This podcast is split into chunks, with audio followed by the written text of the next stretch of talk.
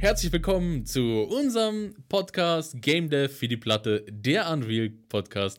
Ich bin Eric Engine Engineer zusammen mit Wayner. Moin. Dem furchtlosen Bändiger der Raubtiere. Und ich wollte gerade schon sagen, dass ich immer schon meine Ankündigung Angst habe. Was hat er heute wieder mitgebracht? Für eine ungültig dramatische Ankündigung oder Verunglimpfung von meinem Namen oder sonst irgendwas. Aber es kam doch noch nee, was. Nee, also ja, es kam danke. noch was und Angst sollte man auch vor dir haben, da du im Besitz von zwei blutrünstigen Carnivoren bist. Und das stimmt tatsächlich. Der ja. weiß sie auch einzusetzen, ja, ja. so, wichtigste Frage. Der Release kommt näher. Steht schon deine Steam-Page? Nein, tatsächlich nicht. Also ich habe echt die Woche übertrieben viel geschafft, aber ich bin auch ehrlich gesagt so langsam bei der Erkenntnis, also ich habe mir insgesamt, ich habe ja irgendwie Anfang, äh, Anfang Juni gesagt, es wird Ende Juni fertig und habe da schon ein, zwei Wochen vorher ein bisschen dran gebastelt, also so einen sechs Wochen Zyklus ungefähr gehabt. Und nach aktuellem Stand ist jetzt noch genau fünf Tage, würde ich sagen. Ich habe noch eine kleine Hoffnung und das ist auch ganz viel Optimismus, dass ich das Game fertig kriege zum Ende Juni. Aber die Steam-Page werde ich nicht fertig bekommen. Also Steam-Page hat ja noch das ganze Trailer, Screenshots, Capsule und so ein Kram mit sich. Und ich muss mich mit, sowieso mit Steam erstmal beschäftigen und dann da die Seite holen. Und das äh, musst du ja auch von Steam approven lassen und so ein Kram. Ich habe jetzt da mein Scope gerade ein bisschen verschoben und habe gesagt, ich nehme mir eigentlich vor, mit dem, mit dem Game Ende Juni fertig zu werden und hänge noch mal eine Woche für, für Release Kram einfach dran. Ist, glaube ich, vernünftiger. Also, weil beide Für alle Uninitiierten, der Wayner hat vor ein paar Folgen im Podcast groß angekündigt, dass er ein Spiel innerhalb von vier Wochen aus dem Nichts auf Steam drauf drücken will. ja, und wir nähern uns der Deadline, der selbst auferlegten Deadline und ihr hört, der wird schon angefangen mit, nee, also ja, mein Ziel nach vier Wochen das Spiel jetzt und dann noch eine Woche für die Steam-Page. ja, also da muss ich wirklich sagen, ich, ich werde die Woche ranhängen müssen. Also ich werde, ich habe die ganze Zeit immer noch angefangen zu rechnen, okay, wenn du jetzt in drei Tagen fertig wirst, dann hast du noch, eigentlich wollte ich mir sieben Tage, also die letzte Woche wollte ich mir eigentlich nehmen für einen Trailer und Screenshots und mir einen ordentlichen Namen überlegen und so und vielleicht doch ein paar kleine Sachen oder so. Und dann dachte ich mir, okay, naja, dann hast du noch fünf Tage dafür. Dann hast du, ja komm, dann hast du noch zwei Tage dafür, dann klatscht es halt irgendwie auf Steam, ist auch egal. Bis hin zu der Erkenntnis, ich werde es nicht, also ich werde wahrscheinlich noch so acht Minuten haben oder so für Steam. Und das ist dann, also so viel, ich habe jetzt ja auch keinen Druck, sondern es ging ja auch vor allem dafür, irgendwie ein Gefühl dafür zu kriegen. Und es gibt ja auch, finde ich, nichts Schwierigeres, als vorauszusagen, wie lange irgendwas dauert. Und dafür war es wirklich auch echt eine gute Übung. Und da lerne ich auch immer noch eine ganze Menge. Vielleicht ist auch, selbst wenn ich es jetzt Ende Juni fertig bekomme, diese eine Woche für Steam und Trailer und so ein Kram auch ja schon völlig unrealistisch. Das ist halt die Sache, die wir nächste Woche rausfinden werden. Ja, ist auf jeden Fall interessant. Also aktuelle Verzögerung ist circa eine Woche. Aktueller Stand. Ihr wisst ja, wie es ist mit Spielen, die verschoben werden. Das kann auch sein, dass es nicht das letzte Mal war. Aber ich glaube, ehrlich gesagt, glaube oder ich hoffe, das ist schon wieder so ein. Ich gehe davon aus, dass Ende Juni was spielbar ist und fertig, so dass ich sage, ich kann das einigermaßen rausgeben. Wahrscheinlich wird UI dabei zu kurz kommen, so wie immer bei mir. UI ist noch so ein bisschen mein, äh, mein Krampfthema, wo ich ganz ehrlich gesagt am wenigsten Bock drauf habe, mich damit zu beschäftigen. Und deswegen hat man da so ein krampfiges, ich will es nur kurz fertig kriegen und dann dauert es ewig, weil man es halt nicht ordentlich macht. Äh, das wäre bei dem Thema mit gleich richtig. Ähm. gleich richtig ist wichtig. Ja. Aber andersrum, komm, kann ich direkt mal eines der Gebote droppen. Stumpf ist Trumpf. ja, genau. Und darauf versuche ich mich, also das ist tatsächlich eine Sache, die mich in dem Projekt sehr weit äh, sehr gut vorangebracht hat oder oft dazu bringt, äh, mir nicht meinen eigenen Plan zu versauen, weil ich irgendwie overscope, sondern ich mache Sachen auch mit, mit Absicht simpel. Also die Gegner haben zum Beispiel keine Health Bars, weil ich werde sehr viele Gegner haben, die werden auf verschiedene Distanzen sein, verschieden groß. Ich will eventuell mal einen Boss machen, den will ich einfach doppelt so groß machen und da muss ich die Health Bar ja auch irgendwie nicht einfach doppelt so groß machen, das ist ein Riesenbalken rumzufliegen. Und das alles Kram, den ich mir spare, indem einfach der der Kopfteil meines geometrischen Gegners seine Farbe zeigt einfach sein HP an. Das scaled dann egal, wie groß das Viech ist. Und da haben wir auch schon, da ist wirklich Stumpftrumpf. Also das ist ja. ich habe eine Idee für den Namen. Vielleicht kannst du es ja Wayne Wars nennen oder so. Wayne Wars? ja, Er ist nicht überzeugt. Er ist nicht überzeugt. Das hat man ihm direkt angesehen. Nee, bin ich tatsächlich. Obwohl Alliterationen, finde ich, bei Titeln ja immer gut sind. Das, das, das float dann irgendwie immer ganz gut. Ich muss aber auch sagen, dass ich namensmäßig echt auch noch super unentschlossen bin. Ich hoffe eigentlich, dass ich, wenn ich einen Trailer habe und noch ein bisschen äh, mehr gepolischtes Gameplay nochmal das irgendwie in den Stream oder in sonst irgendwas reinwerfen kann, da vielleicht noch ein paar coole Ideen bekomme. Aktuell bin ich ja da irgendwie so bei Grid Punk Survivors oder so, weil Survivors ja irgendwie einfach wegen dem Vampire Survivors Genre Anspielung quasi. Mhm. Und dann wäre das Grid halt einfach wegen dem Style so ein bisschen, wegen dem Tron-Ding. Ja, das ist dann irgendwie die, die schwierige Frage. Namenstechnisch bin ich da irgendwie noch nicht so richtig, noch nicht so richtig final. Bevor wir jetzt aber schon zu krass über, über, über den aktuellen Stand von meinem Projekt sprechen, was hast du denn letzte Woche gemacht? Okay, was ich letzte Woche gemacht habe. Ich habe mich diese Woche ganz viel mit Control Rig und dem Unreal Engine Sequencer beschäftigt. Zu Control Rig, das ist eher etwas aus dem Bereich von Animationen innerhalb von Unreal. Bei dem könnt ihr Charaktere und andere, anderes Gekrieche, Getier, was sich bewegen soll, animieren. Also alles, was ein Skeleton hat, einfach? Alles, was ein Skeleton hat, da wollte ich jetzt rumkommen, das zu sagen, aber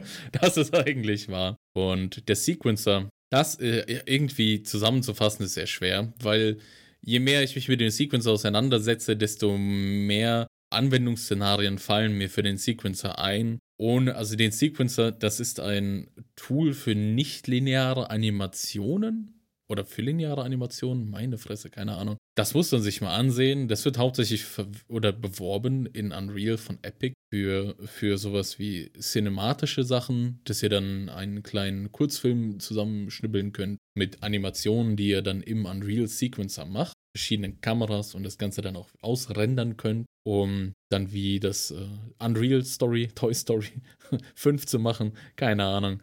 Und Ihr könnt es aber auch ziemlich gut im Gameplay einsetzen. Da hat mir eine Internetbekanntschaft hat mich da in diese Richtung gestoßen. Einfach mal äh, doch mehr den Unreal Sequencer sich anzuschauen und auch für Gameplay-Geschichten zu verwenden. Also damit kannst du quasi einfach Animationen, Bewegungen und Kamerakram so durchskripten oder was tut das genau? Ich habe ehrlich gesagt nicht so richtig ein greifbares Ding verstanden, was das jetzt genau eigentlich tut, außer dass du da Sachen reinschmeißen kannst und irgendwie so anordnen kannst. Also klar, Sequences, ne, aber Du kannst dir vorstellen, alles, was im zeitlichen Ablauf sich verändert, kannst du in diesem Sequel. Also es ist sehr schwer, das in Worte zu fassen, weil ich auch selbst keine gute Erklärung dafür habe. Okay. Aber du kannst auch Gameplay-Logic da reinstecken, denn du kannst im Sequencer kannst du Events triggern, bei denen du ganz normale Blueprint-Funktionen ausführst und die dann wiederum andere Events triggern, das einfachste, ich habe als Beispiel habe ich angefangen, ich habe mir eine Tür gemacht, ja, das gute alte Türenbeispiel.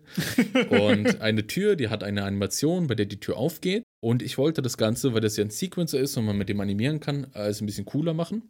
Deshalb habe ich mir eine Tür überlegt, die hat einen Riegel, den muss man zur Seite schieben. Ah, okay. Für das Schieben habe ich dann eine Animation innerhalb von diesem Sequencer gemacht und die hat einen Griff, der bewegt sich nach unten, wenn man die Tür versucht aufzumachen. Und die Tür geht nur auf, wenn der Riegel zur Seite geschoben ist und man dann den Griff betätigt. Also man muss auf den Riegel klicken, der Riegel muss aufgehen und dann, also der, der Türriegel, das Türschloss, der Riegel, das klingt ein bisschen, als wäre das so ein Maßriegel oder so. Und dann kann man den. Nee, macht schon Sinn, glaube ich. und dann kann man den Türgriff anklicken und dann bewegt sich der Türgriff nach unten und dann geht die Tür auf. Die Tür geht nicht auf, wenn der Riegel noch verschlossen ist. Das habe ich alles im, im, als Blueprint gemacht mit einem Actor Sequencer. Dafür habe ich gebraucht 20 Minuten und es hat funktioniert.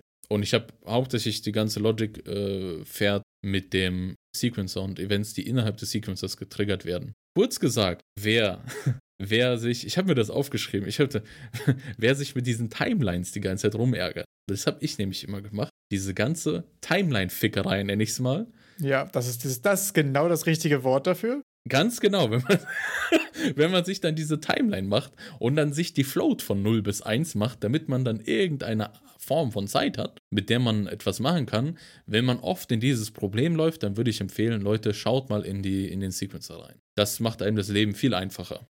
Okay, abgefahren. Weil da muss ich jetzt sagen, also allein in meinem, was jetzt bei mir angekommen ist, war ich die ganze Zeit so, ja, das klingt ganz nett, aber brauche ich das? Ja, das klingt auch ganz nett, aber okay, da komme ich sowieso keine Zeit für.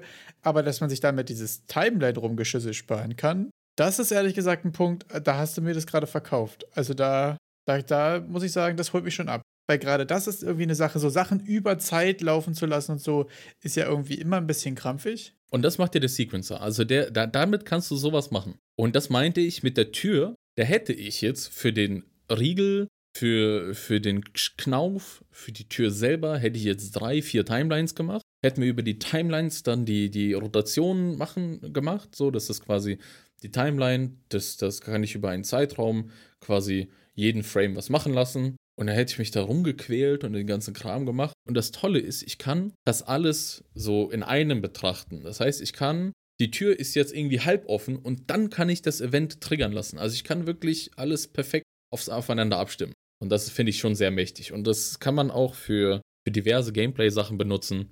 Mit, dem, mit der Art und Weise, wie ich es dann gemacht habe. Das ist der Actor Sequencer, der ist derzeit noch in, in Beta-Phase, also in Testphase. Oh, da, damit habe ich dann einfach diese Tür gebastelt. Ich habe die Tür in, in mein Level reingeklatscht und dann hat die funktioniert. Super. Das ist nämlich ziemlich abgefahren, weil ich jetzt gerade für mein Projekt nämlich auch noch das Problem habe, dass bei mir Gegner aktuell ja einfach reingespawnt werden und dann sind sie einfach weg, wenn sie sterben. Und mhm. wir haben gerade über Zeitprobleme gesprochen. Ich habe jetzt ja keine Zeit, hier irgendwelche großen Animationen oder irgendwas zu machen. Und ich hätte jetzt mich genau als nächstes über Timelines gemacht, dass die wenn sie spawnen, aus dem Boden rauskommen und die Rotation der Ringe langsam dann hochskaliert. Und beim, beim Tod hätte ich das Perfekt. irgendwie einfach stehen gelassen und hätte dann irgendwie die noch einmal geflippt und dann, keine Ahnung, sind sie halt weggeflogen oder irgendwas. Mhm. Aber dann könnte ich ja da genau das Sequencer-Ding benutzen, um die quasi hochzufahren, dabei die Rotationsgeschwindigkeit des Ringes außen anzupassen oder irgendwelche Blinksachen noch einzufügen oder so ein Kram. Und danach würde quasi das normal rumlaufende Actor Genau. Das heißt, sowas könnte man damit zum Beispiel auch machen. Ja. Kann ich da draus Partikeleffekte spawnen? Also wenn ich, wenn ich Blueprint-Events auslösen kann, kann ich natürlich auch Partikeleffekte spawnen, ja. Die Frage hast du dir selber beantwortet. Ja. also du, du bekommst, du bekommst nochmal den, also du bekommst dann in deinem, also wenn du den Actor Sequencer verwendest, bekommst du nochmal einen Sequencer-Graphen, in dem du dann Events, also du hast Zugriff auf alle Variablen, du hast Zugriff auf alles. Also du kannst einfach ganz normal Events im perfekten Moment triggern lassen und die, und die, die machen dann ganz andere Geschichten. Also, das sind dann solche, quasi solche, solche Entry-Punkte, hm. die man sich da setzt und dann funktioniert das alles. Also, es ist alles, was du an, an geskripteten Verhalten willst, ist Sequencer, glaube ich, Go-To. Also, besonders, wenn es so, so die Productivity angeht, dass du das schnell machen willst. Ich weiß nicht, wie es um die Performance steht, das muss ich ganz ehrlich sagen. Keine Ahnung. Finde ich jetzt auch nicht so viele Informationen dazu, wie genau das da die Performance beeinträchtigt. Aber an, an Geschwindigkeit zum Prototypen ist, finde ich gut, finde ich es richtig gut. Und das ist dann quasi auch für jeden Act Actor quasi instanziert. Das heißt, das ist jetzt nicht ein zentrales, also weil wenn ich jetzt mir genau. Animationsfilm technisch vorstelle, habe ich ja eher das Gefühl, mhm. das ist eine zentrale Unit, die irgendwie alles steuert. Aber davon kann ich ja quasi so viele Sequences neben, nebeneinander laufen lassen, wie ich will. Abgesehen von der Performance-Frage. Die Performance, also ich hatte den Ansatz gewählt mit dem Actor Sequencer. Das bedeutet, du hast quasi dein, dein, dein, dein Gegner, wenn das jetzt ein Actor ist, der hat quasi seinen eigenen Sequencer dabei. Ah, okay. Es gibt ja den Level Sequencer, der, so wie ich verstanden habe, im, im Level ein, eine, ein Sequencer ist, der dann verschiedene Dinge macht mit, mit allen Objekten, die in diesem Level vorhanden sind. Aber dieser Actor-Sequencer ist quasi, den, den hat dein Actor selber mit dabei. Der hat seinen eigenen Sequencer, der, der nur ihn manipuliert. Verstehe, ja. Das klingt ja tatsächlich so, als sollte ich mir das mal angucken. Jetzt ist für mich natürlich die Frage, wenn ich nur fünf Tage habe, ist es immer eine Sache, hat man noch Zeit, das zu lernen und auch dafür zu benutzen? Oder ist denn der kürzere Weg vielleicht doch nochmal einen halben Tag sich mit Timelines rumzuärgern? Das ist die, die, die interessante Frage, finde ich immer, gerade wenn man. Meine Meinung dazu ist, du kriegst das mit dem Sequencer innerhalb von einer Stunde, dass du diesen Sequencer reinbekommst und grundlegend verstehst, wie es funktioniert. Okay. Und ich glaube, du wirst mehr Zeit verschwenden, wenn du es mit Timelines versuchst. Einfach nur, dass das mit dem Abstimmen und tausend Variablen machen. Und ich habe auch schon ein paar Mal Timelines verwendet. Und sobald du dann noch eine zweite Timeline haben willst und dann die Dinger noch umbenennen musst und rücksetzen und Playrates anpassen und da habe ich schon direkt, dann sage ich halt einfach gut, dann machen wir es irgendwie anders, ne? Ja. Dann lassen wir es einfach. dann halt nicht.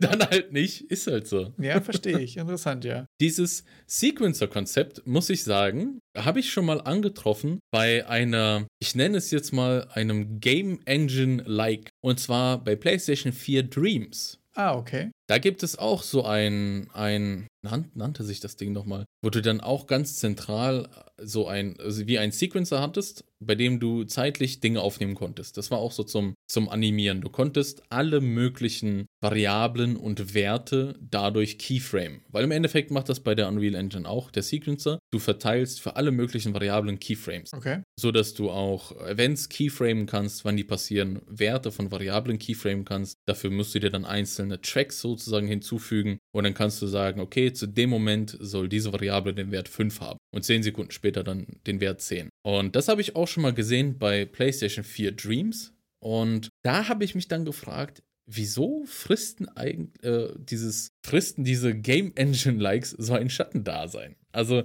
Roblox fällt mir da ein als ganz großer Player, dann gibt es ja Core, nennt ihr sich. Genau. Auch eine auch so eine eher Spiel-Game Engine, sage ich es mal so, die auf der Unreal Engine basiert und Dreams für die PlayStation 4 fällt mir da auch als großer Titel ein. Was hältst denn du davon, von den ganzen? Also ich muss ehrlich zugeben, dass ich erstmal noch keins davon benutzt habe. Ich muss sagen, ich fand es aber immer mal ziemlich interessant, gerade in der Zeit, wo ich irgendwie mit Unreal auch wirklich angefangen hatte. Fand ich das irgendwie immer eine coole Idee. Ich hatte aber irgendwie nie so richtig Zugang dazu. Ich glaube, Roblox ist ja irgendwie ein Riesending. Da habe ich auch immer mal äh, auf YouTube mal gesehen, wenn irgendwelche äh, Modi davon irgendwie viral gegangen sind. Und da sind wirklich auch ein paar wirklich, wirklich coole Game-Ideen ähm, herumgekommen. Hab da selbst dabei ehrlich gesagt nie so richtig den Zugang gehabt. Ich habe auch das Gefühl, dass die immer so ein bisschen, äh, das meintest du letztens, glaube ich, irgendwie schon mal, dass die auch so ein bisschen verpönt sind, so von den, von der allgemeinen Game Dev Community so ein bisschen, als, als ein bisschen der Easy Mode. Was ich aber häufig irgendwie schade finde, weil, also es ist ja sowieso bei dem ganzen Game Engine Talk äh, sowieso bei Programmiertalk im Allgemeinen wahrscheinlich als nächstes. Das ist sowieso jeder, der nicht direkt in Assembler programmiert, ist ja eh Schmutz.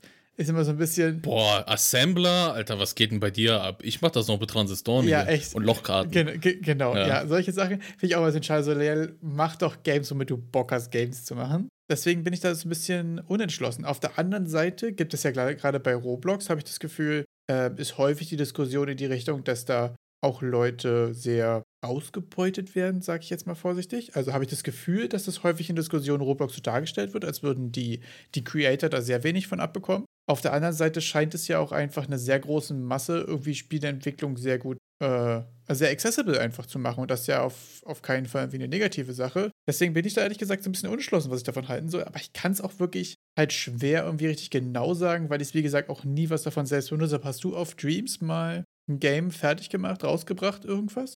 Absolut nicht, nein. Also ich habe mir Dreams geholt für die PlayStation 4, weil ich einfach diese Idee so cool fand. Ja, da kannst du ja alles Mögliche dran machen.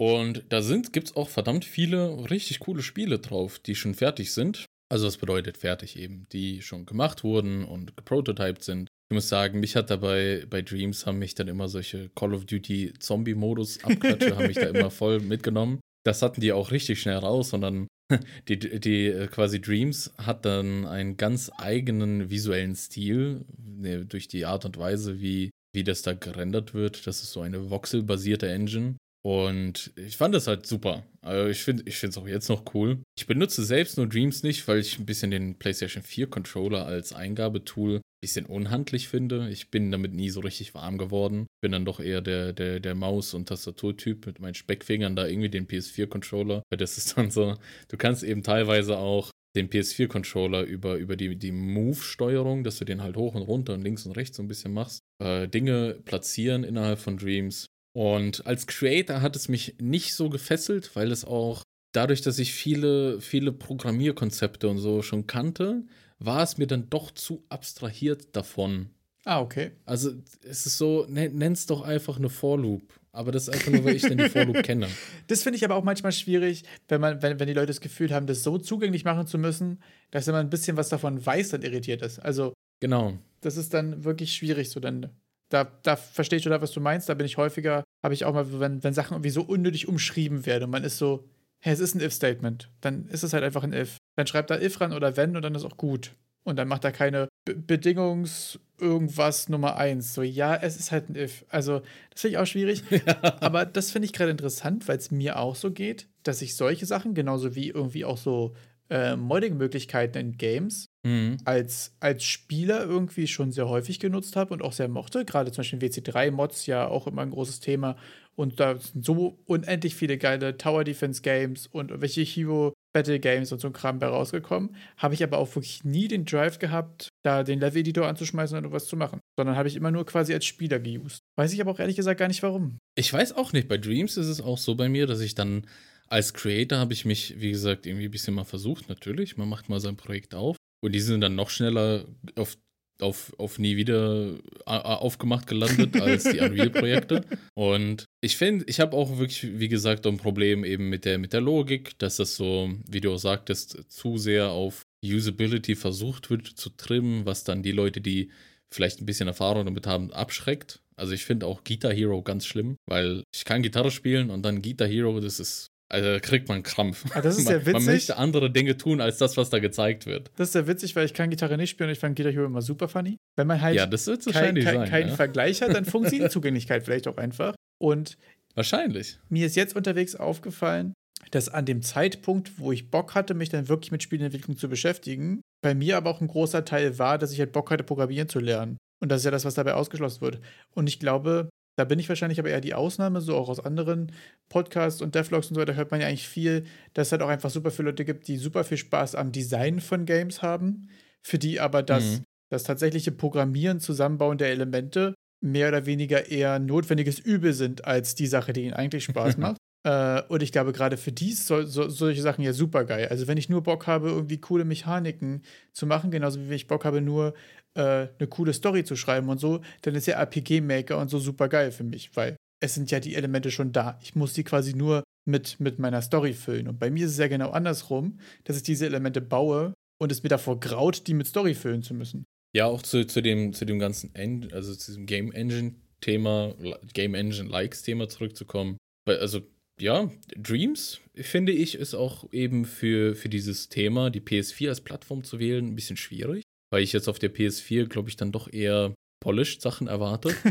ah, das so meinst du, okay? Ja, also so, so auch noch. Also am Computer, also wenn ich jetzt am PC sitze, am Computer, wenn man sich dann nochmal an seinen Schreibtisch setzt, Ja. die Lesebrille aufsetzt und dann sagt man, ho, jetzt spiele ich doch mal ein paar Spiele von einem Game Jam. Da ist es dann so, dass ich auch einmal den Fall hatte, dass ich eine Einreichung beim Ludum Dare in Core erhalten habe und die dann nicht gespielt habe, weil ich mir dafür Core hätte laden, runterladen müssen. Und da hatte ich dann einfach keinen Bock mehr, diese 10 Gigabyte auf die Festplatte zu knallen, um diese eine Einreichung da zu spielen. Das ist dann vielleicht auch noch die, diese, diese, dieser Initialaufwand, den man machen muss, um dem Ganzen ein, ein, eine Chance zu geben. Weil ich meine, Unity, da gehe ich auf die HTML-Seite und kann es spielen. Bei Unreal muss ich dann vielleicht nur die Exe runterladen und kann es spielen, was ja schon eine große Hürde ist für manche. Also da muss man auch ganz ehrlich sein, da verliert man auch schon verdammt viele, weil die sich keine Exe runterladen wollen. Ja. Und bei Game, wie, wie heißt sie? Ga- Game, Game Maker? Game Maker? Heißt das den Game Maker? RPG Maker meinst du? So. Nee, da gibt es ja noch den, den dritten im Bunde, der eher so für zwei- 2D-Spiele. Es gibt noch Nicht Construct Godot. Godot und es gibt noch Game Maker Studio Construct. oder so. Was mit Studio? Game Maker Studio, genau. Ja. Game, Game Maker, Game Maker Studio hatte ich gemeint. Das ist auch so HTML-basiert, auch Ja. richtig gut, ne? Ja, das stimmt. Godot ist auch HTML-basiert, deshalb hat man da nicht so eine große Initialhürde dann für so, einen, für so einen Titel, wo man ja auch sagen muss, dass man eher halt auch nichts davon erwartet. Das stimmt, obwohl ich sagen muss, jetzt, wenn wir jetzt so dabei sind, ich finde als Creator quasi nicht den PC als primäre Plattform zu nehmen, um was, her, um was zu produzieren an Spielen, auch erstmal super unintuitiv. Auf der anderen Seite, für Mhm. die Entwickler von Dreams sind, glaube ich, auch einfach Leute, die PlayStation spielen und schon immer mal was designen wollten, wahrscheinlich aber auch einfach eine nischige Schnittmenge, die man mit sowas auch einfach abholen kann. Also ich fände zum Beispiel ja auch, um ein Game zu basteln oder um Game Logik zu basteln, den Controller ehrlich gesagt die letzte Wahl eines Inputs. Also da würde ich vorher anfangen, auf Papier zu malen und halt ein Boardgame machen, bevor ich den Controller in die Hand nehme, um ein Spiel zu machen. Also muss ich. Also, Wayner, muss ich ganz ja, ehrlich warte, sagen- warte, warte. Jetzt will ich aber, dass du ein bisschen ein, eine Skizze oder so mal fürs, für den nächsten Podcast vorbereitest. Damit ihr sehen würdet, wie beschissen es aussieht, wenn ich ein Boardgame mit Hand male. Ich will Programmer-Art von dir sehen, mein Lieber. Auch noch Hand. Es gibt genug furchtbare Programmer-Art in meinem Game, was auf Steam kommt übernächste Woche. Da Da könnt ihr euch auf jeden Fall auch schon mal drauf freuen. können wir sonst aber auf jeden Fall auch mal machen. Ich kann gerne was kritzeln, dann sehen wir mal, wie beschissen meine Art-Skills IRL sind. Aber. genau das will ich sehen. Äh, genau diese Nische aber da irgendwie abzuholen, finde ich sonst ehrlich gesagt ja auch erstmal ein cooles Konzept. Also, wenn jemand sagt, ich habe sowieso Ist ein nur eine cooles Playstation Konzept, auf jeden Fall. und ich wollte schon immer mal was designen und dann mache ich das über Dreams und dann funktioniert es gut, dann kann ich mir immer noch einen PC kaufen und Unity lernen. Also für, für noch ein bisschen Background zu dem Developer von Dreams, das ist Media Molecule. Die, das sind die, die äh, Little Big Planet gemacht haben. Ach, wirklich? Die haben diese ganzen Little Big Planet Spiele gemacht und dann bei Little Big Planet gab es auch noch ein, ein, ein Level Creator Mode und das ist dann irgendwie so ausgewachsen zu diesen, Ah, okay. weil die Community von Little Big Planet hatte wirklich verrückte Sachen damit gemacht. Die, ich glaube, ich meine, äh, Little Big Planet kenne ich, weil es ein, weil es ein äh, Multiplayer-Game ist, also Couch-Koop fähig und, und äh, meine, meine bessere Hälfte das mit mir spielen wollte. Und da habe ich dann gesehen, dass es da auch, dass sie ja teilweise auch so Ego-Horrorspiele gemacht haben. ja, richtig in geil. Little Big Planet. So, was zum Teufel, was haben die denn da genommen? Und also richtig verrückte Sachen gemacht. Und ich glaube, da kam dann auch der Entwickler auf die Idee, hey, die Leute haben viel mehr mit diesem Level Maker gemacht, als das Spiel selber gespielt. Dann haben die gedacht, komm, lassen wir das Spiel doch mal weg und schauen mal, was da raus wird. Und dadurch ist Streams entstanden. Abgefahren, ja. Wenn es so, aber wenn es sich dann so ergibt, quasi sind das häufig auch eigentlich die coolsten Projekte. Ich finde auch, alles, was aus dem WC3 äh, Custom Map Universum entstanden ist, ja auch super stark. Ich sehe das Mhm. ja auch immer, ähm, also durch Reforged wurde ja, glaube ich, auch viel von den alten Custom Maps und so ziemlich kaputt gemacht und glaube ich gar nicht, kann man, glaube ich, gar nicht mehr so easy online spielen. Sonst, früher damals bei uns, ist man einfach ne, in WC3 einfach online gegangen und hat Ja. auf das geklickt, was lustig aussah. Und wenn da Heroes Siege TD Version 3.4.5.6890 stand, war das so, geil, was ist das? Und dann hat man sich das angeguckt und da sind ja so viele coole Games draus entstanden. Und ich sehe gerade auf Steam, äh, in den letzten zwei, drei Jahren habe ich das Gefühl, häufiger mal äh, Standalone-Games von Sachen, die mal, die mal WC3 Fun Maps waren und Custom Maps waren. Also ich weiß nicht, äh, wie du da so involviert warst, aber Legion TD zum Beispiel gibt es ja mittlerweile als, als eigenständiges Game auch auf Steam. Und ich habe letztens gesehen, vorletzte Woche oder so, das heißt Mage Bomb oder so. Das hatte irgendwie einen richtig unintuitiven Namen dafür, dass es einfach nur eine Standalone-Version ist von Warlock, falls das irgendjemand auf äh, in, in WC3 gespielt hat, was quasi auch einfach so ein kleines Party-Ding ist, wo du auf einer immer kleiner werdenden Insel äh, dir gegenseitig Feuerbälle in die Fresse wirfst mit deinen Freunden, man sich ordentlich eine Runde gegenseitig anbrüllt und wenn man sich gegenseitig in Lava schießt, der letzte, der überbleibt, gewinnt halt einfach. Also mehr oder weniger einfach ein Battle Royale Also quasi von äh, Top-Down. Fortnite. Oder was war, was war der erste, der das in die Richtung gemacht hat? Weiß nicht, Player Unknown Battlegrounds oder dieses Battle Royale? Genau, aber das ist ja auch wieder Was so aus, richtig einer, groß wurde. aus einer Arma 2 Mod entstanden, ne? mhm. Also das ist ja doch äh, witzig, wie viel da, wie viel aus diesen Level-Editoren rauskommt. Ja, ähm, in diesem ganzen von, von den Engines hat ja auch noch Core genannt. Und Core sieht auch aus wie Fortnite. Also da war irgendwie so, als hätte Roblox und Dreams ein, ein Kind gehabt. da ist jetzt Fortnite bei rausgekommen. nee, es ist so, die, die, das ist wirklich sehr ähnlich vom, vom visuellen zu Fortnite, weil das habe ich mir auch mal runtergeladen und dann, weiß nicht, so halbe Stunde mal damit rumge rumgeklickt, weil ich habe es mir runtergeladen, weil es auf der Unreal Engine auch selbst basiert. Und da wollte ich mal gucken, was gibt's denn da so alles. Ich fand es ganz interessant, dass da die ganzen, dass der ganze Content in Form von Assets quasi schon geboten ist. Ja. Und man wirklich einfach seiner Fantasie freien Lauf lassen kann. Und auch Multiplayer integriert und auch so. Das ist ja auch super cool, ja. Hat mich halt nur gewundert, dass es irgendwie, also in diesen ganzen Game Dev Reddits wurde es gar nicht erwähnt. Existiert das alles nicht. Wo ich mir denke, naja, also ich folge noch so ein bisschen dem, dem Dreams Reddit und da, da zeigen die immer ziemlich coole Sachen, die die in Dreams machen. Oder da habe ich mir gedacht, komm, frage ich mal den Wayner, was sagt der denn dazu? Ich glaube auch wirklich, dass diese Sachen äh, häufig eine sehr abgeschlossene Community in sich haben. Ich glaube auch so Super Mario Maker zum Beispiel und so. Wenn du sowieso fünf Freunde hast, die den ganzen Tag das Game und man schiebt die Sachen hin und her, ich glaube, davon leben diese Plattformen auch sehr, dass die sehr harte, sehr geschlossene Communities einfach haben. Das ist jetzt nicht so, dass wenn da irgendjemand eine richtig geile Idee hat, das jetzt irgendwie in die allgemeine Game Dev Bubble irgendwie rüberspringt, sondern das ist dann halt einfach geil in der Game, in der Mario Maker Bubble. Ich glaube, dass es den Weg raus im Normalfall nicht so richtig findet. Ist immer gut, wenn ich hier super viel mit meinen Händen die ganze Zeit rumfuchte und zeige, weil es mega gut veranschaulicht. Aber du weißt, was ich meine. Ich glaube, die sind da ziemlich. ich habe ich hab, ich hab gedacht, du jagst gerade eine Fliege oder so. Ach, wäre es nur das gewesen. ja, abgefahren auf jeden Fall. Du hast also auch noch nie damit irgendwie was, was tatsächlich produziert oder rausgebracht. Äh, nicht wirklich was rausgebracht, nichts fertiggestellt. Ich habe noch nichts damit geschaffen. Okay. ja, also Äh, genau, siehst du, was ich noch fragen wollte, da du meintest, du hast dich jetzt mit Sequencer beschäftigt. Das heißt, ist das quasi in, in Kooperation, in Vorbereitung für den Ordnungsamt-Simulator, auf den wir alle hyped sind? Oder wie ist da der aktuelle Stand? Ich frage jetzt einfach mal ganz kritisch nach. Puh, der Ordnungsamt-Simulator, der ist, äh, der ist jetzt im, äh, in Developer Hell, nenne ich das dann jetzt, ne?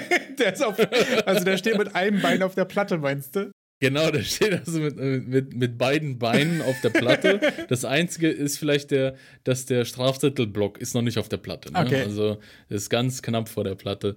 Ich, äh, ich, ich schwenke gerade aus in alle möglichen Sachen von Unreal, um da vielleicht noch mal ein bisschen mein, mein Toolset zu vergrößern, okay. damit ich einfach meine Unreal-Produktivität erhöhen kann. Weil ist ja schon teilweise krass, was man so eigentlich schaffen kann, wenn man doch diese Tools alle nur kennt. Ja, total. Also dann könnte ich mir an, an Türen, ich habe ich hab das letzte Mal daran gedacht, wie ich eh mich mit diesen verdammten Timelines rumgeschlagen habe und das über mehrere Stunden. Ja. Und jetzt, wo ich den Sequencer kenne, denke ich mir, das wären 20 Minuten Arbeit mit dem Sequencer gewesen. Da hätte ich das runtergemacht, da hätte ich mir graue Haare gespart damit und wäre schnell durch gewesen. Und das würde ja, im Endeffekt erhöht das ja meine Produktivität, um solche Projekte anzugehen.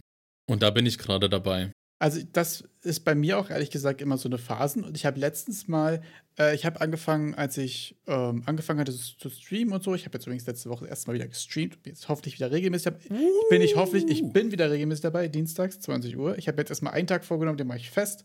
Wenn der klappt, gucken wir, ob wir einen zweiten gebacken kriegen. Was ich aber eigentlich sagen wollte, dass ich mir öfter Notizen gemacht habe über die Monate, was habe ich so gemacht. Ich habe mir auch eigentlich mal vorgenommen, wie so jeden Monat so ein Review zu machen. Ich habe jetzt gesehen, ich habe es in den letzten sieben Monaten in fünf davon gemacht, in zwei nicht, was ein bisschen schade ist, weil ich überhaupt keine Ahnung habe, was ich in zwei Monaten gemacht habe. Aber ich habe festgestellt, äh, dass ich mir vor einem Jahr vorgenommen habe, das immer so in Phasen aufzuteilen, ob ich jetzt gerade lerne oder ob ich jetzt gerade versuche, was fertig zu kriegen. Weil ich gemerkt habe, ich habe das erste bestimmt dreiviertel Jahr oder ganzes Jahr halt einfach so rumgedümpelt. Ich habe hier ein bisschen was gelernt, da ein bisschen was gelernt, was angefangen, ist doch wieder auf der Platte gelandet, was anderes angefangen, ist doch wieder auf der Platte gelandet, nie was fertig bekommen, war wieder frustriert, dann habe ich meistens ein paar Wochen gar nichts gemacht und so.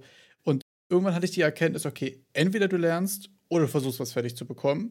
Und deswegen hatte ich jetzt zuletzt, also wenn man das letzte Jahr bei mir zusammenfasst, habe ich irgendwie so drei Monate, vier Monate einfach querbeet gemacht und gelernt. Ich habe so ziemlich zwei, drei Monate relativ konsequent mein Stream-Game gemacht. Dann habe ich jetzt die letzten zwei, drei Monate davor, also Anfang diesen Jahres, äh, prinzipiell sehr wenig gemacht. Und wenn dann halt so ein bisschen querbeet gelernt und so ein Kram, also eher so Weiterbildungszeug und auch sehr viel C, richtig Programmierkram gelernt, so mit, mit Design-Patterns und mit Clean Code gelesen und so ein Kram. Irgendwie so richtig, richtig, richtig trockene Kacke eigentlich. Und habe jetzt ja wieder in den letzten sechs Wochen relativ konsequent versucht, ein Projekt fertig zu bekommen. Und ich muss ehrlich sagen, dass mir das irgendwie viel gibt, was irgendwie die Motivation und so weiter angeht. Das auch einfach klar zu trennen, damit ich für mich nicht darüber frustriert bin, dass ich nichts fertig kriege, in der Phase, wo ich halt eigentlich darauf stolz sein müsste, was ich gerade lerne. Und andersrum auch. Kann ich voll nachvollziehen. Also auch mit den Projekten. Äh, bei mir sind diese Projekte, ich, die einzigen Projekte, die ich hier bis jetzt überhaupt fertiggestellt habe, waren Game Jam Spiele. Da ist es dann so, dass ich das cool finde, jetzt zumindest die Entwicklung vom ersten Game Jam zum zweiten, wie viel mehr ich in derselben Zeit geschafft habe. Das ist geil, ja. An, an Polish, an Funktionalitäten. Ich habe dann nämlich auch noch sogar ein kleines Video dazu gemacht und äh, sogar Screenshots und so ein Zeug, also auf, auch auf die, auf die Game Jam äh, Itch-Seite mehr Wert gelegt. Und ich bin, ich bin gespannt, was das beim nächsten Mal, was ich da alles schaffen kann. Das ist dann auch so ein bisschen zwischen diesen Game Jams, die sind ja, der, der Ludum Dare ist ja alle drei, vier Monate. Und dann, dann lerne ich ja viel in, den, in, den, in der Zeit und habe vielleicht auch viele Projekte, die ich dann wieder abbreche, weil ich an irgendwelche Grenzen, sei es von der Motivation oder von den Fähigkeiten stoße. Habe trotzdem in der Zwischenzeit neue, neue Tools kennengelernt, wie jetzt zum Beispiel den Sequencer, und kann dann sehen, oh, was bin ich denn jetzt in, imstande, innerhalb von 48 Stunden auf die Beine zu stellen? Das heißt, für dich sind die wiederkehrenden Jams auch immer so eine Bestandsaufnahme quasi, um deinen Progress quasi ein bisschen messen zu können, ein Stück weit? Auf jeden Fall, auf jeden Fall. Ich finde, es ist auch, ich, ich, irgendwie dieses Konzept von dieser, wie viel schaffe ich denn jetzt so in einer Woche da so zusammenzuklicken? Ja. Man muss halt einfach wissen, wie man hämmert. Ne? Ja. Der Hammer muss nicht groß sein, sondern man kann das wenn man weiß, wie man hämmert, dann kann man da ganz schön effektiv was auf die Beine stellen. Heute mit Handwerksmetaphern. Aber die Metapher hat wenigstens mal hingehauen. Also die finde ich gut. Die, kann man so die Metapher hat wenigstens mal hingehauen. Die also, war wirklich Wayner, gut. das ist, das, das ist also, also ich bitte dich, Mode hast du ja anscheinend gar keine Ahnung. Das ist ja Können wir uns bitte. Das ist äh, Allgemeinwissen, Allgemeinwissen, dass ein hochwertiges Teil das gesamte Outfit aufwertet. Aber okay. jedenfalls, zurückzukommen auf, auf die, auf die, mit dem kleinen Hammer hämmert man vielleicht mal effizienter. Äh, ja, es ist auch so eine Bestandsaufnahme. Ich finde, die, die, wie der Sequencer, ich sehe direkt, äh, also nicht direkt, aber nach ein bisschen Verwenden habe ich dann gesehen, oh, da habe ich hier stundenlang mit irgendwelchen Timelines rumgeschlagen, um irgendwelche Fische zu drehen und so ein Scheiß. Sequencer, 10 Minuten, alles, alles geritzt. Und das lässt es auch um einiges besser aussehen. Also ich finde, so, so die Tür sieht halt jetzt schon cool aus, einfach nur, weil sich der ganze Kram bewegt. Ja. ja. Das ist halt nicht so dieses statische, man, man, klickt drauf und dann, dann ist die Tür schon fast aufgeploppt, so, sondern es bewegt sich alles, es ist smooth und äh, das sieht direkt viel besser aus. Ja, ich weiß, was du meinst. Man, also mit neuen Tools freut man sich ja auch einfach dann, beziehungsweise dann sieht man ja auch einfach Progress wieder und man, man, man merkt, wie schneller Sachen geht oder auch wie besser. Und dann mhm. fängt man ja auch im Kopf an, schon zu rechnen. Was kann ich das nächste Mal dann schaffen? Was ist jetzt überhaupt Neues ja. möglich oder auch einfach viel schneller möglich? Das ist schon ähm, auch immer ein ziemlich cooles Gefühl. Und was ich auch äh, nie als möglich befunden habe, der Podcast Game der für die Platte, der Unreal Podcast, stürmt auf die 100 Runterlads zu. und es, es eröffnet sich für dich die einzigartige Chance, 5 Sterne auf Spotify zu geben und zu sagen, ich fand die gut, noch bevor die berühmt waren. Und ich war unter den Top 100. Das, äh Ganz genau. Das ist, die, das ist deine Chance und das ist aber auch eventuell ziemlich wahrscheinlich die letzte Chance. Also, das ist der richtige Zeitpunkt, um dem Podcast 5 Sterne zu geben. Und damit gehen wir jetzt in die News weiter. Oha. Ja, wir, wir, ganz, haben, wir haben sogar noch News. Stimmt. Daran habe ich jetzt, äh, wir waren schon mittendrin eigentlich in den aktuellen Sachen. In den aktuellsten Sachen. Wir haben noch News, ja. Ich, ich sag mal so. Wir fangen mal ausnahmsweise mit etwas nicht konkret Unreal äh, bezogenem. Und zwar, es startet am 28. Juni The Complete Roguelike Tutorial. Und das ist ein mehrwöchiges Code-Along-Event, organisiert von ein paar Redditors. Und zwar auf Reddit. Das ist quasi wie so ein Kurs äh, als Tutorial aufgebaut mit Python und einer, einer Bibliothek zu Python, bei der ihr über, ich glaube, um die zehn Wochen jede Woche ein, ein, ein Kurselement durchnehmt und dann am Ende ein eigenes Roguelike habt. Hast du davon gehört? Äh, ja, ich bin tatsächlich auf dem Roguelike Dev schon eine ganze Weile unterwegs. Da gibt es ja immer mal interessante Sachen. Und ähm, ich weiß nicht, inwiefern das intuitiv ist. Also bei dem Projekt, beziehungsweise bei diesem Tutorial hier ist ein Dev Along. Also es gibt wirklich weekly quasi immer Abschnitte. Da geht es darum, dass quasi alle mitmachen, alle das gleichzeitig durchlaufen, alle sich gegenseitig helfen können. Und es geht ja wirklich um ein traditionelles Roguelike. Also so richtiges Top-Down, pixelig, Turn-Based, Ressource-Management und ich glaube sogar ganz klassisch mit, mit einer Python-Bibliothek und ASCII-Grafik. Genau so ist. Und wieso ich das erwähne und wieso ich das jetzt doch in die News reingesteckt habe, es startet am 28. Juni. Stand, Stand heute, übermorgen, Stand Upload des Podcasts hoffentlich morgen. Sicher morgen. Und sicher morgen. Und ich glaube, dass, wenn, wenn man dem Ganzen folgt, auch mit, mit einer gewissen Leidensgemeinschaft da dabei ist, kann man da doch sehr viel mitnehmen, auch besonders an Konzepten, wie man Objekte strukturiert, auch in der Game Engine, wie zum Beispiel Unreal. Und ich glaube, das ist doch auch ganz okay zum, zum Programmieren lernen in Python, oder? Ja, ich muss ehrlich sagen, ich fand es super cool. Ich habe mal nur für Arbeit, Arbeit mal einen Basic Python-Kurs mir angeguckt, weil ich da ein paar Sachen so DevOps-mäßig rundherum gebastelt hatte. Und ich muss ganz ehrlich sagen, dass mir das überhaupt nicht passt, dass es jetzt am 28. startet, weil ich die nächsten zwei bis drei Wochen keine Zeit habe. Aber ich eigentlich richtig Bock hatte, es mitzumachen. Und ich habe es schon letztes Jahr aus Zeitgründen nicht geschafft. Das ist tatsächlich wirklich bitter. Also ich glaube, es ist eine super coole Aktion ist, gerade weil du da im Roguelike Dev ist sowieso eine ziemlich aktive Community, die, die ziemlich cool sind. Ähm, es gibt ja da auch jährlich den 70RL Jam, der da ziemlich groß ist, also 7 Day Roguelike Challenge, wo auch viele äh, traditionelle, aber auch sehr ungewöhnliche Roguelikes gemacht werden.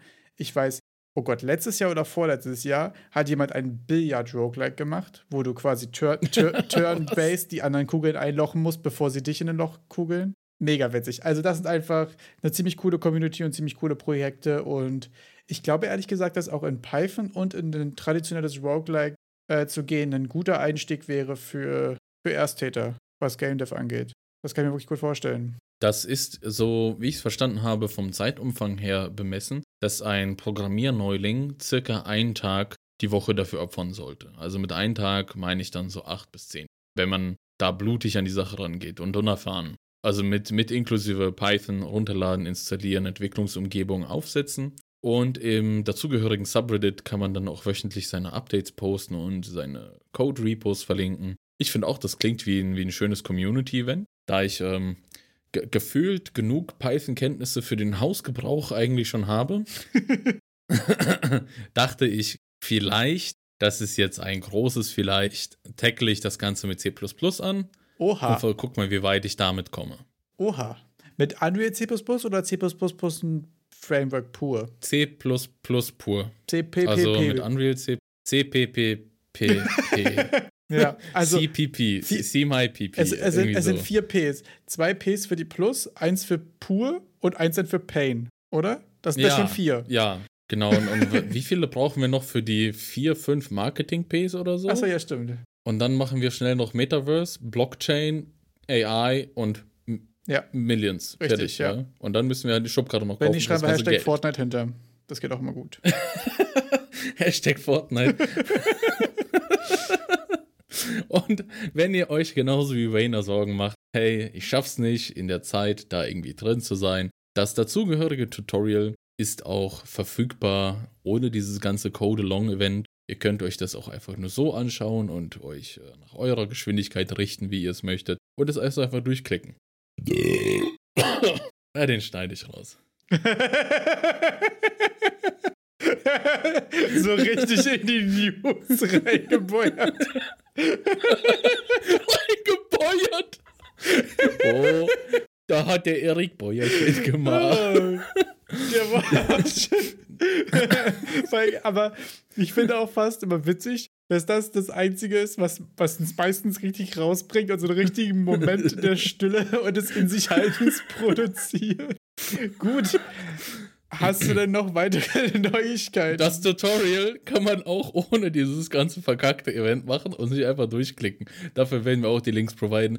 Das findet jetzt schon zum sechsten Mal statt. So, jetzt habe ich alles, was ich dazu sagen wollte, schon ja. gesagt. Das ist richtig geil, dass du es in den News hast, ehrlich gesagt, weil das wäre auch schon äh, einer von meinen zwei Contents der Woche gewesen. Buja! Siehst du, dann kannst du das andere bringen, weil also, ich habe keinen Content der Woche. Super strong. dann, Quixel, für alle eure Ultra-Realistic-Bedürfnisse hat Quixel, äh, es ist jetzt nicht genau eine Woche her, aber es ist jetzt acht Tage her, aber finde ich okay, ein Video rausgebracht zu den neuen Packs. Anscheinend haben die neue Pakete von Imperfections rausgebracht. Ah, Imperfections nice. ist dann so kleine Kratzer. Ja, da hat man wieder die, die Finger voller Käse, Flip, Butter gehabt und Dinge angefasst. Diese Fingerabdrücke kriegt ihr auch auf Quixel, wenn ihr dann Wayne kennt das nicht, aber äh, man, normal isst man doch immer Käseflips am Computer, wenn man so Informatiker-Sachen macht, aber egal. Ja, lassen wir das. diese Imperfections, ja, wie gesagt, Kratzer, Fingerabdrücke, Risse, alles Mögliche. Denn Oberflächen, egal wie sauber und toll die sind, egal wie neu, ihr werdet immer auch kleine Staubkörnchen drauf finden. Und das ist dann meistens das, was diese man sieht irgendwie, dass es gerendert ist und keine Ahnung, ich hätte mir das jetzt gezeigt, ich hätte dir sofort geglaubt, dass das echt ist. Das ist dann, die, das ist dann der Unterschied, den das macht, diese Imperfekt. Weil in Wirklichkeit, wie gesagt, keine, keine Oberfläche ist perfekt und diese Imperfections machen deine CGI-Sachen erst perfekt. Ich habe vor, vor zwei Wochen äh, angekündigt, dass Unreal angekündigt hat, den Monat der Animationen zu starten. Ja, der Juni ist vorbei und jetzt ist es irgendwie eine Woche der Animation draus geworden. Keine Ahnung. Okay, wurde doch nochmal tiefer gestapelt. Aber jetzt, da der Juni fast vorbei ist, es wird tiefer gestapelt, aber die haben, also jetzt, jetzt von, von, von der Epic-Seite, soll es jetzt am 27. Juni, Ju, Juno bis 1. Juli, also diese Woche, Content zu Animationen geben. Ah, okay. Äh, mit einem drei, 30-seitigen Animation Field Guide. Frag mich nicht, was die damit meinen. Ich bin, ich bin hoffnungsvoll. Abgefallen. Ich wollte gerade sagen, Vorsichtig. wenn du mit Sequencer und Control in den letzten zwei, drei Wochen ja eh gerade richtig drin bist, dann müsste dich das ja eigentlich contentmäßig richtig abholen, was jetzt kommt. Absolut. Ähm, ich, bin, ich bin gespannt. Ich werde auf jeden Fall nächste Woche das auch aufnehmen und davon erzählen, was da diese Woche gedroppt wird. Denn ich bin sehr gespannt auf den 30-seitigen Field Guide, haben die es genannt, der jetzt released werden soll ja, besonders bei Animationen, auch mit, mit dem Sequencer, finde ich, könnten die ein bisschen mehr in Bezug Richtung äh, Games machen. Also dieser Sequencer wird ganz, ganz, ganz viel bei dem, wie mache ich linearen Content mit Unreal verwendet. Also ich möchte meine, meine Game-Szene rendern oder was ist Mandalorian wurde auch mit Unreal die Hintergründe teilweise geprototyped, wie das in Mandalorian verwendet wurde und dies, das, aber noch nie wirklich was in Games gesehen. und ich finde, man kann es gut daran benutzen. Deshalb interessiert es mich, ob da was kommt. Das muss ich sagen, finde ich an deiner ganzen Sequencer-Nachforschung jetzt auch ehrlich gesagt am interessantesten, dass das tatsächlich auch für, für, für Games so interessant ist. Ne? Also ich hatte das ehrlich gesagt auch nur als Tool für, für linearen Film, Animationskram auf dem Schirm. Also ich bin darauf gekommen von einer so, so gesagt Internetbekanntschaft, jemanden, den ich übers Unreal äh, Forum kennengelernt habe, dann Discord geedit und der hat mir dann ein paar, paar Screenshots geschickt und so, der macht so einen rundenbasierten Kampf und seine Aussage war, der verwendet nur den Sequencer. Der hat alles im Sequencer gemacht. Der, der keine Blueprints, gar nichts, der macht alles im Sequencer. Auch funny, ja. Ich dann dachte, hä? So richtig so, hä? Was? Der macht doch ein Spiel? Was macht der denn mit Sequencer? Habe ich dann so die Animationen oder so von den Attacken? Der so, nee, alles. Also auch die Logic und so, alles im Sequencer. Und ich so, oh, okay. Das wäre aber auch fast also, mal eine witzige Challenge. Nächstes Game Jam-Projekt, Sequencer only. Das ist aber so, als würdest du jetzt gerade einem einbeinigen noch das andere Bein an oder so bei mir so.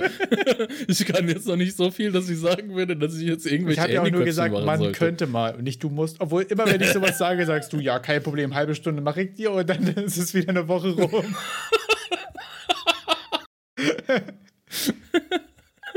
Ja, genau, genau. Deshalb, ich bin da jetzt vorsichtiger geworden mit diesen Aussagen. Ich werde, glaube ich, nicht mehr wieder, sagen, halbe Stunde. Und dann wandert wieder irgendwo ein, einer, ein, ein einsamer, armer Ordnungsamt-Simulator auf die Platte. der wird jetzt mein Default-Projekt, der Ordnungsamt-Simulator. Ja. Wenn ich nichts anderes am Start habe, dann mache ich den. Ach so, so quasi das, das Filling-Project, wenn du sagst. Du kannst ja auch einfach du kannst ihn auch einfach benutzen, um alles, was du gelernt hast, einfach da irgendwo anzuwenden. Also wenn du jetzt sagst, okay, Sequencer ist jetzt die Gangster, dann benutze ich den jetzt einfach, um ein Feature im Ordnungsamt-Simulator zu machen. Dann kannst du das da einfach immer als, als quasi den Mülleimer für, ich habe irgendwas gelernt, ich will es mal benutzen, benutzen.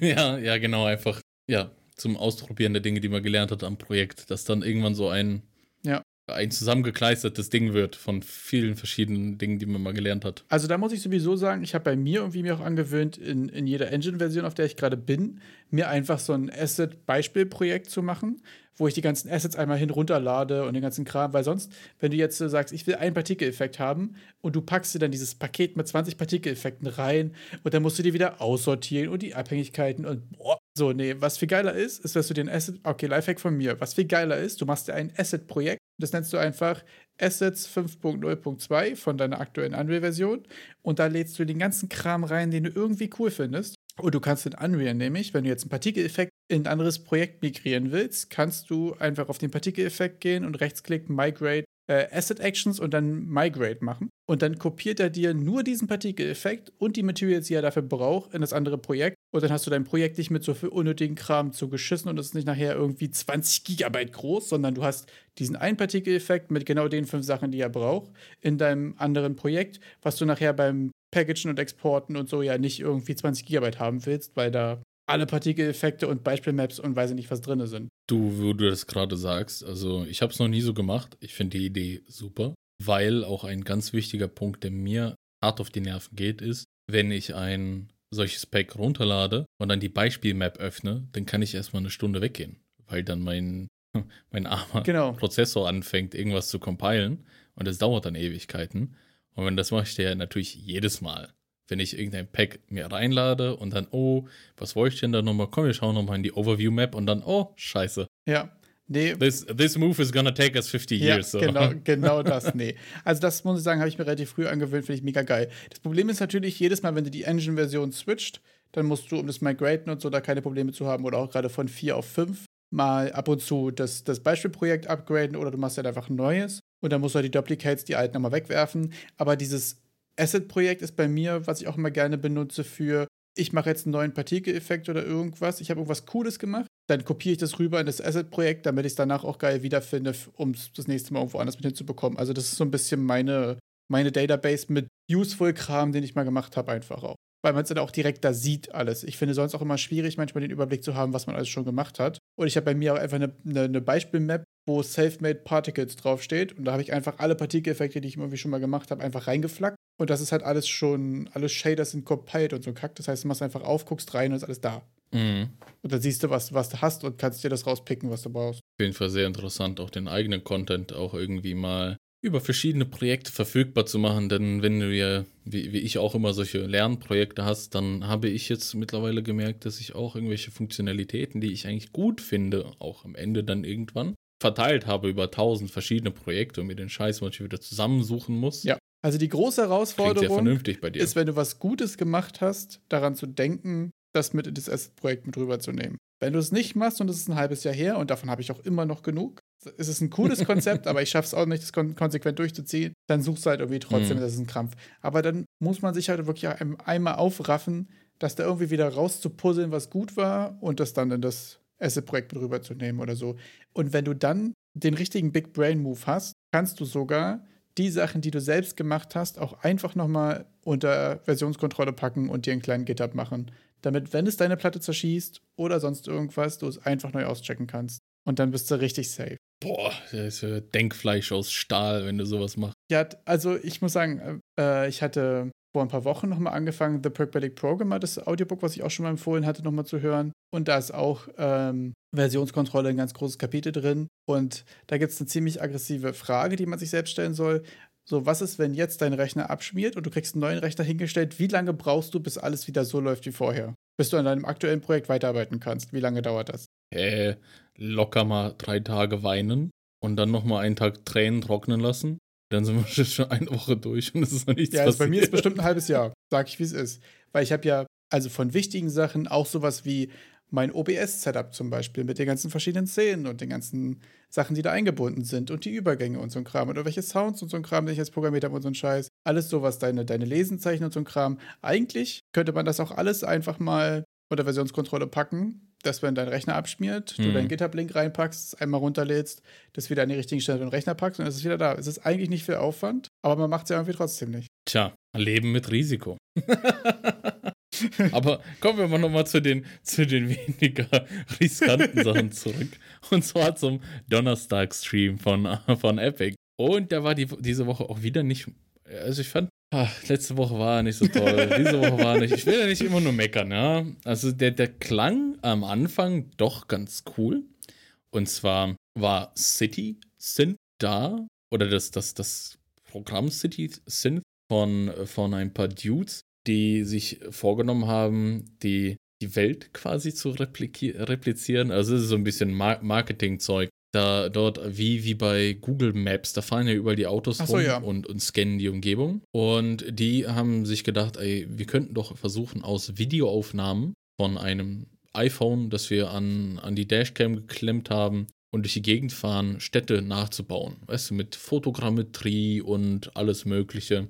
Ah, okay, cool. Und die haben für dieses Projekt sogar einen Epic Mega Grant bekommen. Und deren erste Idee war, klang auch verdammt cool, dass sie das alles aufnehmen, in Meshes umwandeln und dann mit AI und KI diese Meshes vervollständigen, um wirklich eine 3D-Umgebung zu bekommen, die man dann auch verwenden kann, so als, als Modelle. Und über die, die Fotos, die man bekommt, passende Quixel-Texturen auf diese Modelle zu packen. Also Ich wittere, klingt gut. ich wittere ein alles vernichtendes Klingt Aber.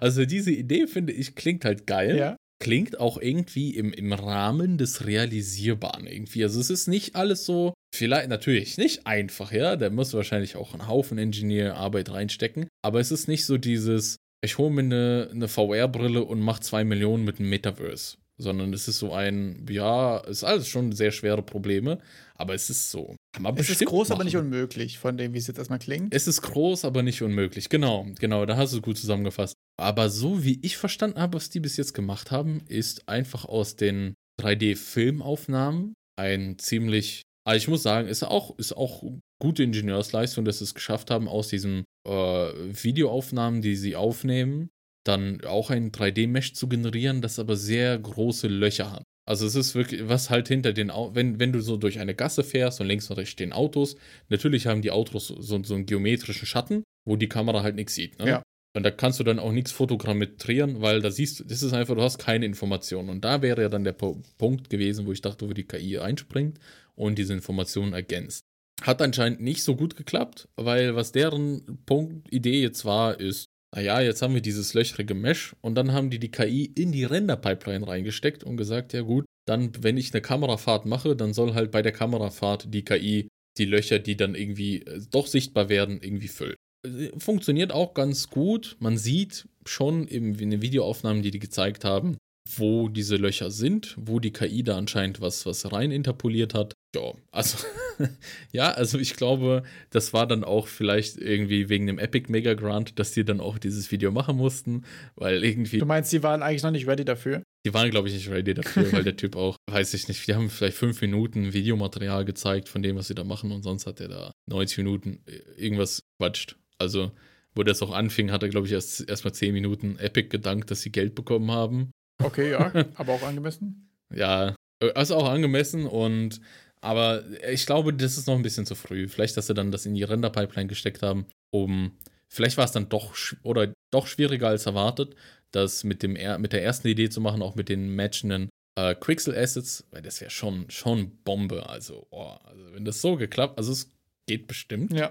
Ist verdammt viel Aufwand, aber wäre schon cool. Das heißt, es kann aber auch einfach gut sein, dass der, dass der Termin gedrückt hat und sie jetzt quasi erstmal ein Provisorium gemacht haben, damit sie was zum Zeigen haben um das dann weiterzumachen. Also ich, ich glaube, häufig ist ja auch, dass wenn man sagt, okay, wir sind eigentlich noch nicht fertig, dann guckt man, dass man irgendwie einen Kompromiss findet und was einigermaßen Vorzeigbares irgendwie hat, um irgendwie einen Zwischenstand darzustellen. Absolut. Also ist es ja nicht falsch, auch einfach zu sagen, was unsere Idee war jetzt vielleicht diese Stadt, ja, 3D scannen, so schnellstmöglich mit Fotogrammetrie und dann irgendwelche Renderbilder zu erzeugen, die halt diese, die die Stadt auch aus anderen Winkeln zeigen, die wir jetzt vielleicht nicht gesehen haben. Okay, und dann haben sie es halt statt in, auf, auf Modellebene, auf der 3D-Ebene, einfach in die, in die Render-Pipeline gepackt und quasi Bilder ergänzt, die sie da haben. Also es ist okay, ist halt ein alternativer Ansatz. Ist jetzt game-technisch vielleicht nicht so interessant, aber vielleicht filmtechnisch. Das kann ich mir gut vorstellen. Oder ja. ich kann es mir halt noch nicht vorstellen, wie das game-technisch interessant sein könnte. Damit wären wir durch mit den Unreal News für heute. Nice. Ich habe noch ein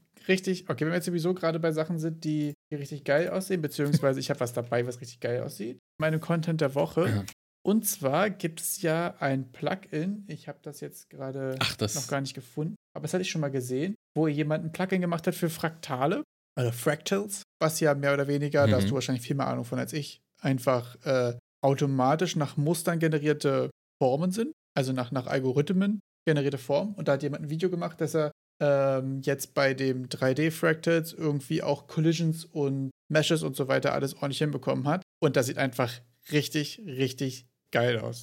Du guckst wahrscheinlich gerade schon das Video, ich sehe dich nicken. Und ich habe äh, hab den Beitrag auch gesehen und ich habe mich nicht genug damit auseinandergesetzt, um gerade die Novelty darin zu finden, muss ich so sagen. Also mit den Collisions und so. Also vielleicht bin ich da auch zu ignorant und gebe ganz anders an die Sache dran. Aber das sieht verdammt cool aus. Du meinst, du kannst jetzt noch nicht einschätzen, ob es useful ist? Ich, ich war, was, was, was für mich dann direkt war so, just solve the impossible. 3D-Fraktal-Collisions und ich so, was ist denn daran impossible? so? So. Deshalb war es für mich so ein bisschen. Ist schon ein selbstbewusster Call. Ähm, ich muss auch sagen, dass ich mich damit inhaltlich aus nicht auseinandergesetzt habe. Ich fand einfach, das sieht geil aus. Das ist quasi mein also, Punkt. Also geil aussehen tut es auf jeden genau. Fall. Fraktale sehen immer geil aus. Das sind dann solche Geschichten, die, die, ich glaube, Fraktale kann man am besten mit so Selbstähnlichkeiten beschreiben. Also es ist dann, wenn man so wie wie, wie diese Dreieckmuster und man zoomt und dann hat man in diesem Dreieckmuster wieder diese Dreieckmuster. Ja. Ganz berühmtes Fraktal sind die Mandelbrotmengen. Das sind diese voll trippy Bilder, wo, wo das dann solche. Und das sind dann diese Selbstähnlichkeiten, dadurch, dass diese kleinen Strukturen in dieser großen Struktur wieder genauso aussehen wie die große Struktur, sind die so interessant. Also da kann man so einen endlosen Zoom reinmachen. Ja, und das hat er halt in 3D gemacht mit den Fraktalen, dass sie generiert werden. Und jetzt hat er auch noch die Kollisionen dazu gemacht. Ja, also natürlich wieder eine Performance-Frage bei Collisions von so kleinen, kleinteiligen ja. Sachen und so. Aber prinzipiell damit so Sci-Fi-Environment irgendwie generieren zu können und so, stelle ich mir jetzt erstmal ziemlich cool vor. Eigentlich. Auf jeden Fall. Ich habe mich, die Sache ist, ich habe mich halt nur, als ich mir das angeschaut habe, gefragt, Ja, also brauche ich das so? Also ich brauche jetzt nicht die Fraktal auf Fraktalebene, die Kollision. Also ich brauche doch einfach nur im Endeffekt. Bin dann eher so der Typ, ich gehe da mit dem Holzhammer drauf und mach dann halt, ja, the schön, jetzt habe ich da eine Vase. Aber, aber mach's einfach just a box, mein Gott. Ja, das stimmt. Also es gibt bestimmt auch Anwendungsfälle, wo sich das lohnt. Ähm, Gerade wenn es jetzt zum Beispiel Sachen gibt, wo du kollisionsabhängig das Ding zum Beispiel bemalen willst oder so, wenn du jetzt zum Beispiel Blutspritze hast oder so. Ich glaube, dann ist Mhm. es so, dass es wahrscheinlich ganz gut äh, klappen kann, wenn du da auch eine genauere Kollision für hast. Auf der anderen Seite Ja, könntest dann, du aber ja auch wieder. Blutspritzern, das machst du doch eh auf Shader-Ebene, sag ich. Ja, das stimmt auch wieder. Du Also es gibt bestimmt Kollisionen? Leute, die das brauchen. da hat sich mal was bei gedacht. Das ist es so. Ja, du hast total hat sich recht. schon was dabei gedacht. Ähm, es ist immer die Frage und wofür, aber Ich finde, es sieht auch cool aus. Ich möchte es nicht auch auf die Leistung der Person nicht, nicht niedermachen. Es ist nur, für mich war es so dieses Just solved the impossible. Das ist schon ein Hot so, Take. Digga, dann ist es nicht impossible. das ist so ein Hot Take. Jetzt mach mal, hör mal auf. Ja, so dick sind deine Eier auch nicht. Braucht doch eh keine Sau. So. ja, ich finde halt, Boah, ich hoffe, der kann kein Deutsch. Nein, es sieht ja auch einfach diesen cool Podcast. aus und es gibt bestimmt Leute, die da irgendwie die es gebrauchen können. Gerade so ein Plugin ist ja eigentlich immer geil, weil du dich da funktional austoben Mhm. kannst und dann sagt irgendjemand, geil, das habe ich schon die ganze Zeit gesucht, da gibt es bestimmt jemanden. Ich finde auch Just Solve the Impossible ist schon wirklich auch ein hotter Take. Also, weil der Satz Mhm. in sich selbst impliziert ja offensichtlich was nicht impossible. Also, Ja. aber trotzdem ähm, fand ich das ziemlich cool. Wenn ich mir das jetzt auch anschaue, nochmal genauer angeschaut habe, arbeitet der da bei sich im Video ein bisschen mit Houdini? Also Houdini ist irgendwie für Prozedur, also ich sehe es nur immer wieder für prozedurale Generation von, von also prozedurales Erstellen von aller möglichen Stuff. Das kann gut sein. Ich bin ehrlich gesagt in dem ganzen 3D-Game irgendwie, also in dem ganzen 3D-Modellierungsgame noch nicht so richtig, noch nicht so richtig gut geworden. Also ich habe gestern die Situation gehabt, ich hatte ein persönliches Achievement diese Woche. Ich habe eine geometrische Form gebraucht. Ich bin in Blender reingegangen, habe sie zusammengebaut, habe sie exportiert und ich hatte sie in Unreal importiert, ohne dass Unreal gesagt hat, hey, übrigens, ich habe hier aber noch 28 Warnings, weil das hast du wirklich nicht sauber gemacht. Sondern es war halt einfach drinne und ich habe mein, mein Grid Materi äh, Material draufgeworfen und da hatte ich auch keine Probleme, weil irgendwelche Sachen sich überlappen oder ein Kram. Es hat einfach funktioniert. Hm. Und das war wirklich auch ehrlich gesagt ein krasses Achievement für mich. Also einfach mal was im Blender zu machen, ohne mein Leben in Frage zu stellen und einfach mal so in 10 Minuten. Und man muss dazu sagen, das ist jetzt das, das Bodenstück von meinem Level. Also das sind Vierecke, Mhm. die eine Ebene ergeben. Das ist wirklich nichts. Aber für mich war das so ein Achievement, dass ich einfach so Blender aufgemacht habe, ich habe es gebaut, ich habe es rüber importiert und es hat geklappt. Und das ist so bei Third-Party-Tools, also bei so externen Sachen, die nicht in Unreal sind, wenn das einfach funktioniert, das ist so ein geiles Gefühl, wirklich. Herzlichen Glückwunsch. Oder? Du hast, dein, du hast Blender einmal verwendet und dein Leben nicht gehasst. Wirklich, tatsächlich ja. Das ist mir noch nicht Es so häufig geht nur noch nach passiert. oben. Es geht nur noch nach Ja. oben, ja. Richtig abgefahren. Geh mal einen Lottoschein ausfüllen. Sowieso muss ich sagen, ich hatte diese Woche auch echt noch ein paar Höhen und ein paar Tiefen mit meinem Projekt. Also es ist ja so, dass ich in meinem ursprünglichen Plan eigentlich drei aktive Fähigkeiten machen wollte und sechs passive. Sechs passive sind so Leben, Lebensgeneration, Movement Speed, Cast Speed, Lifestyle und halt so Damage Amplify, also einfach so ein Multiplikator für Damage. Und ich habe auch festgestellt, dass irgendwie das sehr viele Optionen sind, die alle nicht so einen krassen Impact haben. Also wenn du jetzt in Vampire Survivors zum Mhm. Beispiel auch ein Upgrade hast oder auch in allen anderen Games, willst du ja eigentlich, dass jede Entscheidung irgendwie wichtig ist und dass du Mhm. irgendwie, dass, dass jedes Upgrade gerade in so einem chilligen, eher so ein bisschen Casual Game, dass jedes Upgrade einfach Impact auf dein Gameplay hat. Und Mhm. deswegen hatte ich diese Woche eine ziemlich interessante Feststellung, ähm, dass sechs Passive irgendwie nicht funktionieren. Habe jetzt quasi meine sechs Passiven auf drei äh, runtergedampft. mhm. Ich habe jetzt nämlich quasi einfach Stärke und Stärke bestimmt dein Leben und Lebensregeneration. Also ich habe das so ein bisschen zusammengefasst einfach. Mhm. Und ich wollte vorher eigentlich machen, dass immer wenn du zwei, zwei Passive auf einem bestimmten Level hast, kannst du einen Unique bekommen. Also Mhm. wenn ich jetzt zum Beispiel äh, Leben und Lebensregeneration beide auf Level 3 habe, dann kann ich freischalten ein neues, was zum Beispiel macht, dass ich unter 20% Max HP Bonus Region bekomme oder so. Also so Mhm. Sachen, die so ein bisschen out of, out of the box dein, dein Gameplay anders machen. Oder zum Beispiel könntest du bei der Kombination aus Damage und Leben machen, dass du Bonus-Damage machst, wenn du Full HP hast oder so. Gibt ja häufig so Sachen, weil die haben wirklich Impact dann auf dein, auf dein Gameplay, auf dein Verhalten im Spiel. Hast du denn auch, also man, bei, bei, der, bei dem Wort Entscheidung ist ja auch schon drin, man, man, man entscheidet sich bei, bei der Wahl von Optionen, wähle ich ja etwas und habe alle anderen nicht mehr zur Wahl. Ist es bei dir dann auch so, dass irgendwann ich jetzt zum Beispiel nicht alles auf Max-Level kriegen kann?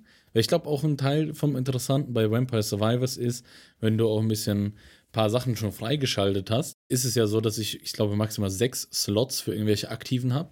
Und ich habe ein Sammelsurium an Waffen, die ich verwenden könnte. Ja.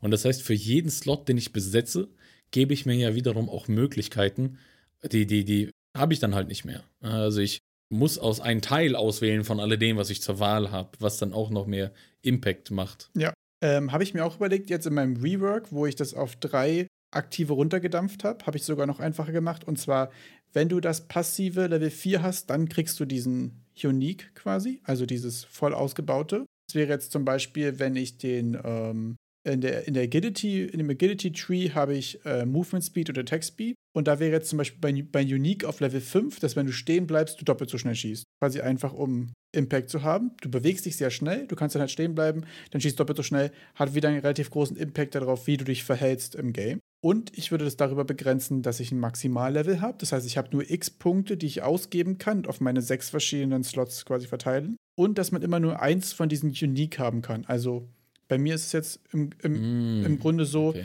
äh, ich habe sechs ähm, Upgrade-Möglichkeiten mit sieben Leveln, also 42 Optionen. Und ich würde Max-Level auf 30 begrenzen. Das heißt, 12 Punkte kannst du nicht verteilen. Das heißt, du könntest wahrscheinlich so zwei oder drei Maxen und die anderen müsstest du wahrscheinlich harte Abstriche machen. Und es ist so, dass von diesen Unique-Sachen, die wirklich nochmal einen aktiven Impact haben, also diese Unique Passives nenne ich jetzt mal, ähm, dass du davon nur einen haben kannst. Das wäre jetzt meine Begrenzung. Weil ich aber auch sowieso in meinem Game ja eigentlich einen super shorten Circle haben will, also einen super short, shorten Core Loop haben will.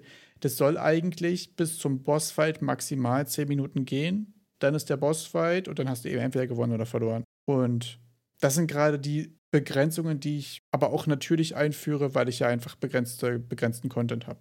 Aber du hast recht, das ist total wichtig, dass man sich, wenn man sich für etwas entscheidet, das auch eine Entscheidung gegen was anderes impliziert. Das macht die Entscheidung ja viel gewichtiger. Und dann nicht wie im, wie im HR-Sprech. Wir haben uns nicht gegen sie entschieden. Es war nur jemand anders besser. Nein, sie haben sich gegen dich entschieden. Ja. ja, das war jetzt, finde ich, ein bisschen schade, dass ich deinen dein Pick der Woche dann doch nicht so gefeiert habe mit den Fraktalen.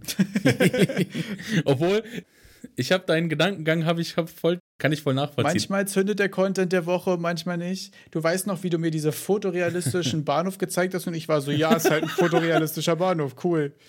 Ja, so, Digga, aber Und manchmal bin mir. ich so. Kenn ich auch. Und manchmal bin ich halt so, oh, die Fraktale sehen richtig geil aus und du bist so, aber warum? Das ist halt. genau, aber so ist es auch. Ist ja auch nicht schlimm.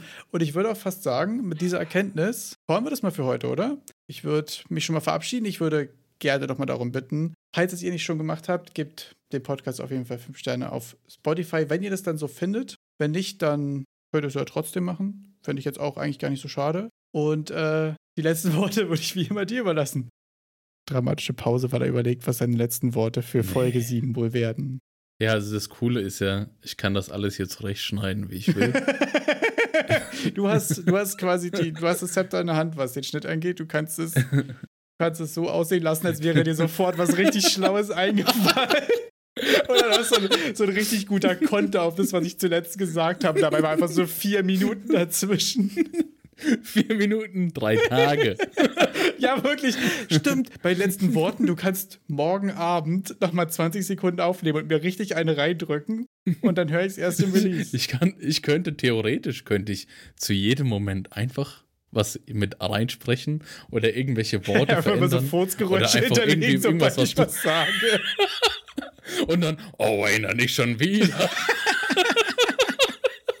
das fände ich wirklich sehr Aber nett damit, dir, ja. Das äh, wäre herzallerliebst. Aber damit nicht schon wieder, Wayne. Nee, dann, dann, dann, dann lasse ich es einfach damit. Ich wünsche euch allen eine schöne Woche. Und wir hören uns nächste Woche wieder. Tschüssi. Oh, das war mal ein gutes, ein gutes Ende für Folge 7. Auf nee. jeden Fall.